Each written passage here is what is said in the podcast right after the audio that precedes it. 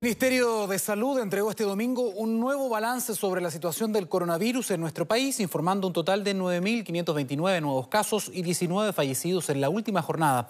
Tomamos contacto con el doctor José Miguel Bernucci, secretario general del eh, Colegio Médico, para hablar sobre esta preocupante alza de casos, pero también eh, ampliamos un poco el foco y hablar de otras enfermedades respiratorias que sin duda alguna están generando una situación muy preocupante en diferentes hospitales y, y clínicas de este país. Doctor, ¿cómo está? Muy buenos días. Hola, muy buenos días. Doctor, le agradecemos este contacto y entremos rápidamente en materia para que aprovechemos todos los segundos de esta entrevista porque aquí tenemos temas bastante urgentes. Primero, ya que estábamos anunciándolo en la, la bienvenida, eh, ¿cuál es la mirada que tienen respecto de eh, cómo estamos abordando la situación eh, sanitaria justamente de la, de la pandemia, que todavía no se acaba, aunque para muchos ya no hay, ya no hay peligro, lamentablemente? Claro, bueno, efectivamente, tal como usted señala, esta es una verdad incómoda que nos viene a recordar cada cierto tiempo que la pandemia sigue. La verdad es que desde mediados de marzo, cuando sabíamos que había eh, contagio comunitario de Omicron 2 en nuestro país, sabíamos que esta nueva ola se iba a aparecer. Eh, y eso mezclado con ciertos factores como son principalmente el cambio de temporada hacia el invierno, y lo que nos hace ventilar menos, ¿no es cierto?, cerrar más las puertas y ventanas con el consiguiente aumento, ¿no es cierto?, o disminución de ventilación que tenemos en las condiciones dentro de los espacios cerrados. Y tercero, evidentemente, el relajo que se produjo por una mala comunicación de riesgo, sobre todo en las primeras semanas de, eh, de, de llegar a las nuevas autoridades, probablemente nos llevaron a la situación en que estamos hoy en día nos encontramos en los números que más o menos el doctor Canas nos había dicho hace dos tres semanas atrás que se iba a ocurrir. ¿Es este el pic? La verdad es que no lo sabemos. Esperamos que, por ejemplo, en la región metropolitana, de aquí a una, diez días más, a una semana, diez días más, los números comiencen a bajar. Sin embargo, en algunas regiones del sur está todavía en aumento. Así que la verdad es que no tenemos certeza si estamos cercanos al pico o no.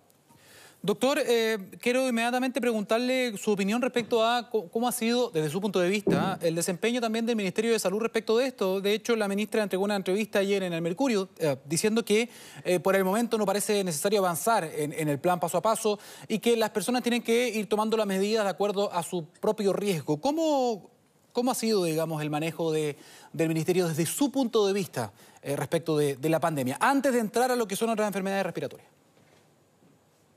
Bueno, mira, lamentablemente yo creo que evidentemente han habido cosas buenas, como por ejemplo el cambio de gobernanza. Hoy en día tenemos acceso público a todas las actas donde el Comité de Respuesta Pandémica se toma, puede tomar las decisiones y eso nos ha permitido un poco comprender mejor del por qué o cuál se toma cuál o tal cual decisión referente al manejo pandémico. Referente al manejo en sí, la verdad es que no hemos, dicho, no hemos visto mucha diferencia entre lo que acontecía con el gobierno del presidente Piñera y lo que está aconteciendo con las nuevas autoridades.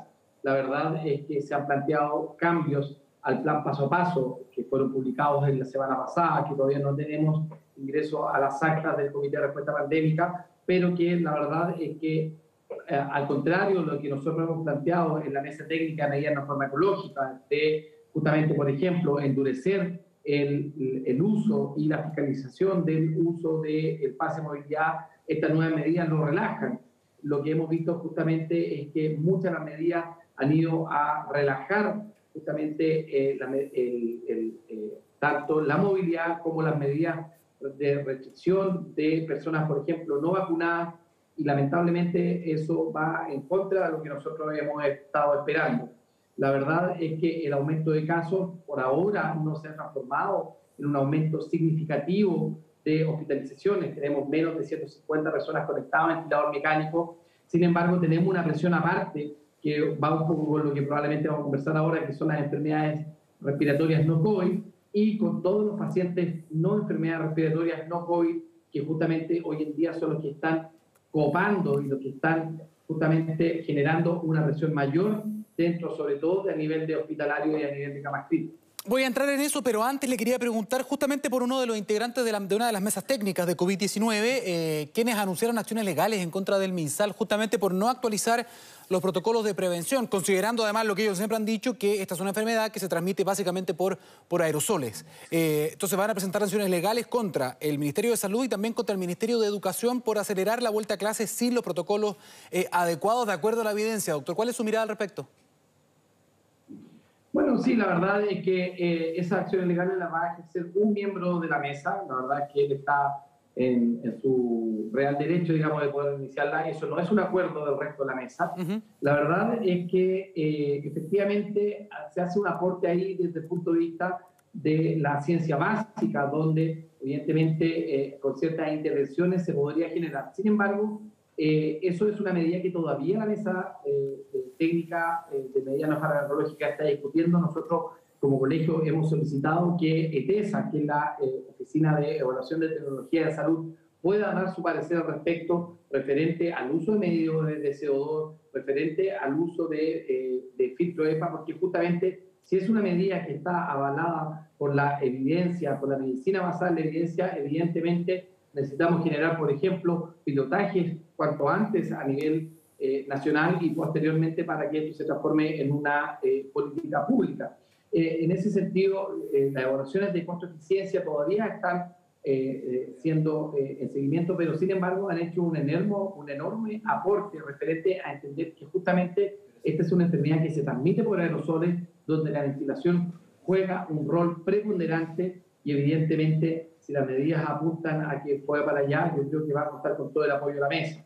Por lo pronto, estas medidas judiciales son eh, individuales y evidentemente si es que hay algún tipo de eh, eh, responsabilidad civil o penal serán los juzgados quienes dirán aquello, los resultados sobre aquello.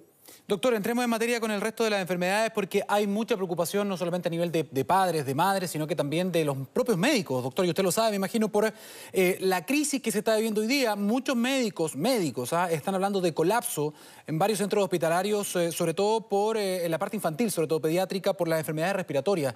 Estamos hablando del sincicial, estamos hablando de influenza em, justo cuando comienzan a aumentar poco a poco, además, los hospitalizados por COVID y también los nuevos contagios. Por lo tanto, aquí se está dando todo lo necesario para una especie de tormenta perfecta ahora en junio, junio, julio, ¿no? Bueno, a ver, sí, eh, la verdad es que durante el año 2020, el año 2021, había incluso un exministro que hablaba de volver a la nueva normalidad, ¿no es cierto? Hay hartas personas que están con deseos de que la pandemia se acabe eh, y lamentablemente esto parece un chiste, un chiste cruel, eh, una de las primeras cosas de normalidad o de era pre-pandemia que estamos viendo es la aparición de virus invernales estacionales.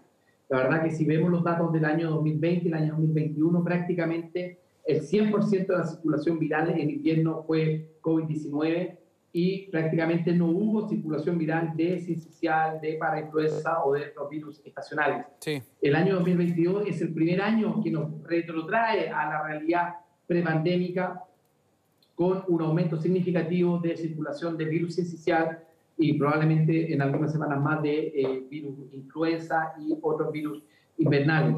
Esto es la misma realidad que teníamos en la era prepandemia eh, y justamente eh, nos, nos, trae a recuerdo, ¿no es cierto?, lo que pasaba, lo que nosotros llamamos la campaña de invierno, donde teníamos durante alrededor de cuatro a seis semanas un aumento exponencial de las consultas de servicio de urgencia, donde veíamos imágenes de lactantes con nebulizadores, ¿no es cierto?, de adultos mayores hospitalizados en camillas, y eso era justamente, aunque suene, digamos, muy duro decirlo, nuestra realidad prepandémica referente a estas cuatro o seis semanas de invierno, referente a cómo se manifestaban el aumento de consultas en los servicios de urgencia. Eso es efectivamente lo que probablemente nos está pasando hoy día. Hemos vuelto a nuestra era prepandémica.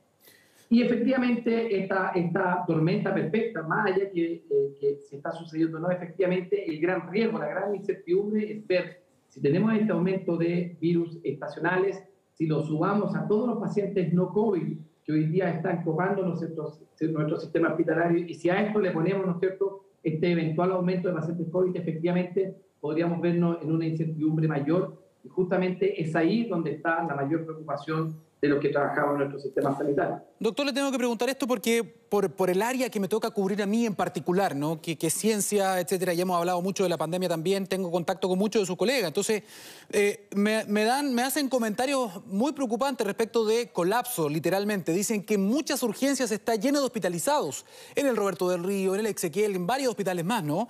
Eh, y eso que todavía no empieza, digamos, fuerte, fuerte, digamos, a verse el impacto de esta quinta ola que hay discusiones semánticas si ya empezó o no, que da lo mismo al final. Lo importante es que hay mucho más contagio y que tiene un desfase a nivel de, de hospitalizaciones. ¿Y por qué le decía lo de los comentarios? Porque hay, hay algo de decepción en muchos de ellos. Me decían no es posible, porque me decían, y me pegaban algunas declaraciones de la, de la ministra de Salud diciendo que no, no, no podemos hablar de colapso todavía. Estamos hablando de un aumento en la circulación viral, pero todavía no es colapso. Entonces me decían, no entendemos, porque además estamos, estamos frente a una especialista en la materia. Entonces, ¿cómo lo ven ustedes, doctor? ¿Hay un desapego de la realidad? ¿Hay más política de por medio? ¿Qué pasa? Sí, mira, yo creo que efectivamente hay harta decepción. Yo creo que habíamos muchos que teníamos mucha esperanza en que el, el, el, Ministerio de Salud se iba a manejar de otra forma.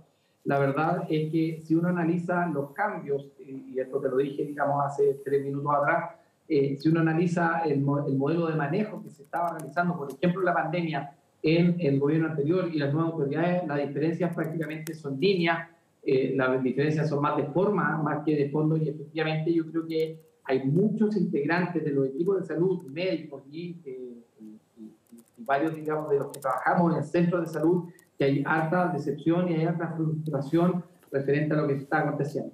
Lo segundo es que eh, la verdad es que si uno va a mirar los números, efectivamente, durante la semana pasada, por ejemplo, acá en Santiago, hubo muchas urgencias que bordearon las hospitalizaciones en servicios de urgencia entre 40 a 100 pacientes en algunas jornadas. Sin embargo, lo que está aconteciendo es que todavía no tenemos un colapso y esto principalmente, y esto es un tema numérico solamente, más allá de la realidad que puede comentar la ministra, es que a pesar de que tenemos, por ejemplo, eh, hospitalizaciones de 40 a 100 personas, el recambio de pacientes que se, está, que se está generando todavía, en el fondo, permite que esos 40 hospitalizaciones no duren más allá de 12 a 24 horas y por lo tanto se produzca un recambio de pacientes sin generar todavía traslados, por ejemplo, entre servicios de, de, salud o entre servicios de salud. Esto es muy parecido a lo que nosotros estamos viendo y acompañado a la campaña de. La gran preocupación es que, por ejemplo, hoy en día el número de vacunación de influenza está alrededor de un 70 o 75%, teniendo que llegar sobre un 85% para generar una protección real. Todavía la influenza no se manifiesta con toda su fuerza, eso probablemente lo va a hacer a principios o mediados de julio. Entonces, efectivamente, todavía no sabemos. Lo que más que colapso actual, lo que existe es una incertidumbre, porque no sabemos qué es lo que va a pasar de aquí a tres, a cuatro o a cinco semanas más. Doctor, la contingencia también está marcada por otros casos, ¿no? Eh, y uno de ellos tiene que ver con lo que está pasando en, eh, en, Valparaíso, por la denuncia que hizo el Ministerio de Salud respecto a supuestas torturas en el Hospital del Salvador, hospital psiquiátrico, ¿no? Por ejemplo, por la aplicación de electroshock sin anestesia. Eh, doctor, sabemos que hay un cruce acá con el, con el Colmed del Colegio Médico de, de, Valparaíso en ese sentido, que dice que no está de acuerdo con esto. ¿Cuál es su mirada al respecto, si es que nos puede decir algo, ¿no? ¿Y cómo está la relación con, con, con el Ministerio en este, en este momento respecto de este caso? Sí, bueno, nosotros creemos que aquí hubo un error, un error sin ningún matiz del Ministerio de Salud. La verdad es que tachar, eh, para poner en contexto, digamos, eh, el, Hospital Psiquiátrico de El Salvador, de eh, Valparaíso, es un hospital en el cual trabajan personas y equipos conformados hace muchísimos años, es lugar de formación de especialistas en psiquiatría, eh, y la verdad que es un hospital que cuenta con un eh, importante déficit de recursos. Eh, estamos hablando de un hospital en los cuales las inversiones necesarias no se han hecho hace muchísimos años.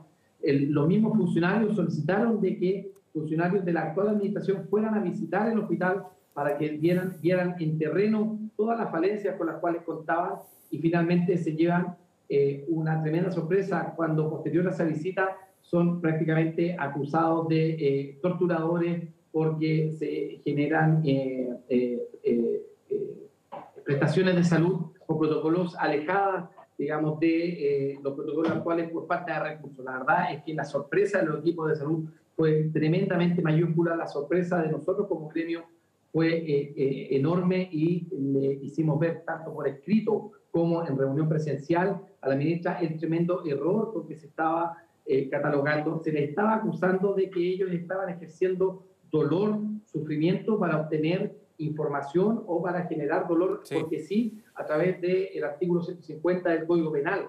La verdad es que el desconocimiento y el error fue tremendamente tal que nosotros se lo hicimos saber a la ministra. La verdad es que se ha solayado en parte, pero todavía creemos que se le ha infligido un tremendo eh, daño tanto a ese centro de salud como eh, también a la salud pública en general.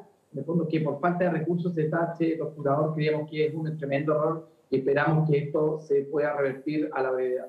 Perfecto, doctor, no, nos pilló el tiempo. Simplemente antes de terminar la entrevista, ¿cuál es su llamado para los papás y las mamás, considerando estos pequeños crisis o colapsos que hay en algunos hospitales? Porque hay colegas suyos que están llamando en redes sociales a eh, no mandar a los niños a clase durante uno o dos meses.